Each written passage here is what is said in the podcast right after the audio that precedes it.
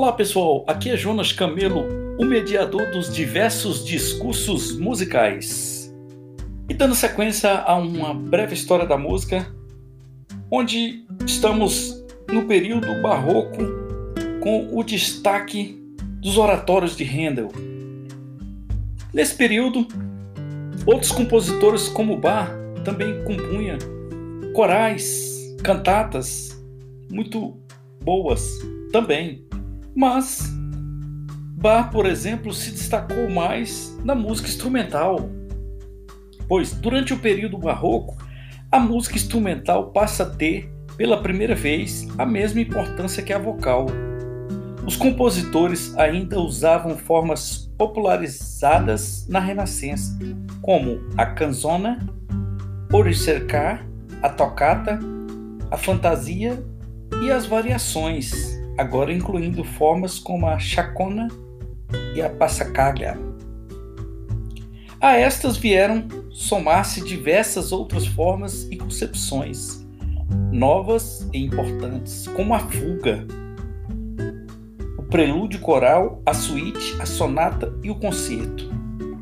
A fuga é uma peça contrapontística que se fundamenta essencialmente na técnica de imitação Geralmente é escrita para três ou quatro partes, chamadas vozes, não importando o fato de a peça ser vocal ou instrumental. Estas são referidas como soprano alto, tenor e baixo. A detalhada estrutura de uma fuga pode ser um tanto complicada, mas basicamente a ideia é a seguinte: toda peça se desenvolve a partir de uma melodia razoavelmente curta mas de acentuado caráter musical. A essa melodia se dá o nome de tema, no sentido de tema de uma discussão. Este aparece pela primeira vez em uma só voz. Depois é imitado pelas outras vozes, cada qual de uma vez e em sua altura adequada. Durante toda a fuga, o tema, ora em uma voz, ora em outra, aparece novas tonalidades. Essas entradas são separadas por seções denominadas episódios. O compositor tanto pode fundamentar o episódio em uma ideia tirada do próprio tema, como valer-se de novos motivos musicais então, nós estamos falando da fuga em Dó menor de Bar. Ouviremos agora.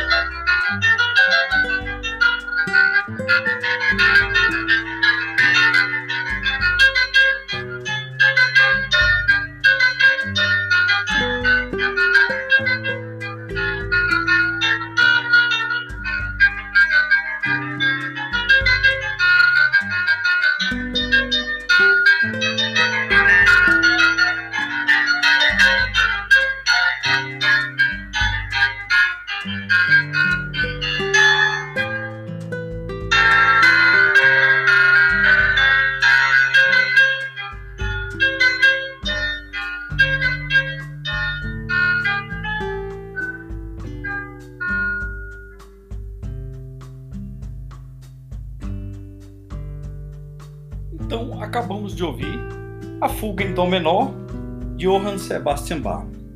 Podemos perceber as origens da fuga no estilo imitativo presente em quase toda a música vocal renascentista.